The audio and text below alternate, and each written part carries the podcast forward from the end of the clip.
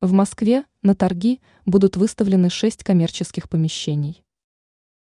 Городские службы столицы регулярно отслеживают эффективность использования объектов недвижимости и земельных участков.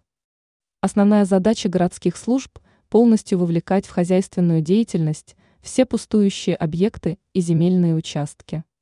Благодаря этому экономические показатели столицы ежегодно демонстрируют существенный рост.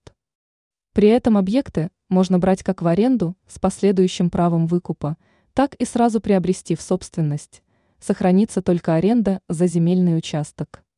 Как информирует ТАСС, в столице на торги будут выставлены шесть объектов коммерческой недвижимости для осуществления в них хозяйственной деятельности.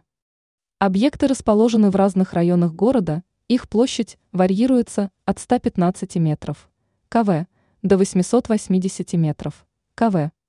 Предпринимателям предлагаются объекты разного типа – от отдельно стоящих зданий до встроенных помещений в жилых домах. Тип помещения серьезно влияет на вид бизнеса, который в нем можно будет вести. Во встроенных помещениях можно оказывать услуги и вести розничную торговлю.